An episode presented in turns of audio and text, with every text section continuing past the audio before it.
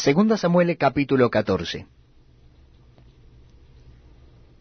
Conociendo Joab, hijo de Sarbia, que el corazón del rey se inclinaba por Absalom, envió Joab a Tecoa, y tomó de allá una mujer astuta, y le dijo, Yo te ruego que finjas estar de duelo, y te vistas ropas de luto, y no te unjas con óleo, sino preséntate como una mujer que desde mucho tiempo está de duelo por algún muerto.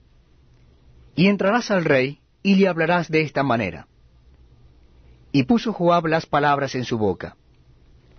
Entró pues aquella mujer de Tecoa al rey, y postrándose en tierra sobre su rostro, hizo reverencia y dijo, Socorro, oh rey. Y el rey le dijo, ¿qué tienes? Y ella respondió, Yo a la verdad soy una mujer viuda y mi marido ha muerto. Tu sierva tenía dos hijos, y los dos riñeron en el campo, y no viendo quién los separase, hirió el uno al otro y lo mató. Y aquí toda la familia se ha levantado contra tu sierva diciendo, Entrega al que mató a su hermano, para que le hagamos morir por la vida de su hermano a quien él mató, y matemos también al heredero. Así apagarán el ascua que me ha quedado, no dejando a mi marido nombre ni reliquia sobre la tierra. Entonces el rey dijo a la mujer, Vete a tu casa, y yo daré órdenes con respecto a ti. Y la mujer de Tecoa dijo al rey, Rey señor mío, la maldad sea sobre mí y sobre la casa de mi padre, mas el rey y su trono sean sin culpa. Y el rey dijo, al que hablare contra ti, tráelo a mí, y no te tocará más. Dijo ella entonces, Te ruego, oh rey, que te acuerdes de Jehová tu Dios, para que el vengador de la sangre no aumente el daño, y no destruya a mi hijo. Y él respondió, Vive Jehová, que no caerá ni un cabello de la cabeza de tu hijo en tierra. Y la mujer dijo, Te ruego que permitas que tu sierva hable una palabra a mi señor el rey. Y él dijo, habla. Entonces la mujer dijo, ¿por qué, pues, has pensado tú cosa semejante contra el pueblo de Dios? Porque hablando el rey, esta palabra se hace culpable él mismo, por cuanto el rey no hace volver a su desterrado. Porque de cierto morimos, y somos como aguas derramadas por tierra, que no pueden volver a recogerse. Ni Dios quita la vida, sino que provee medios para no alejar de sí al desterrado. Y el haber yo venido ahora para decir esto al rey mi señor, es porque el pueblo me atemorizó, y tu sierva dijo, hablaré ahora al rey, quizá él hará lo que su sierva diga.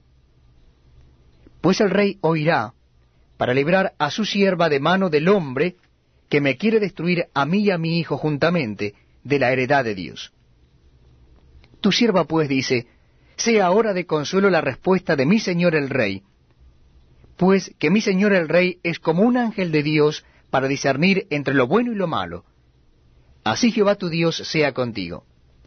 Entonces David respondió y dijo a la mujer, Yo te ruego que no me encubras nada de lo que yo te preguntare. Y la mujer dijo, Hable mi señor el rey.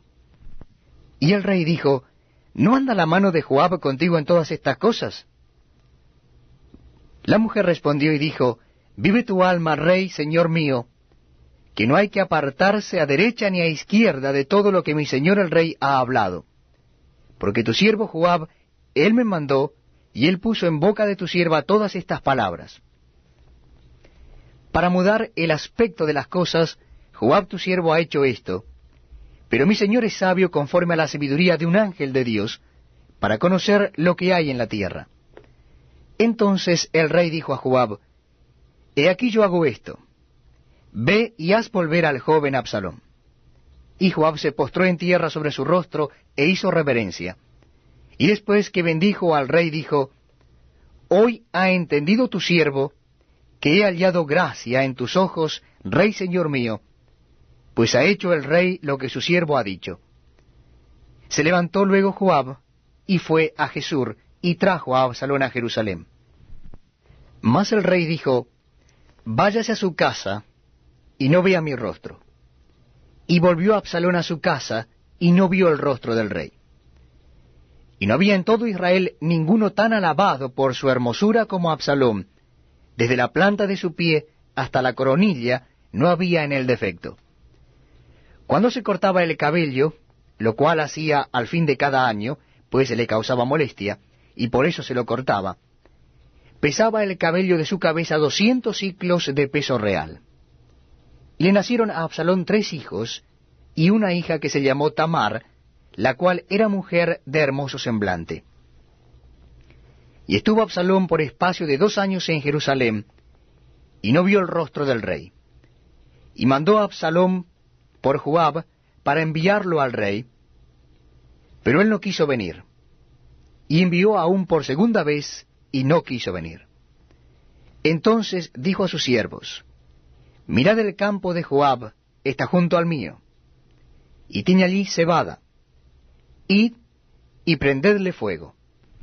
Y los siervos de Absalom prendieron fuego al campo.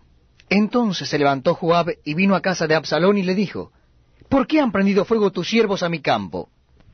Y Absalón respondió a Joab, He aquí yo he enviado por ti diciendo que vinieses acá, con el fin de enviarte al rey para decirle, ¿Para qué vine de Jesús? Mejor me fuera estar aún allá. Vea yo ahora el rostro del rey, y si hay en mí pecado, mátame. Vino pues Joab al rey, y se lo hizo saber. Entonces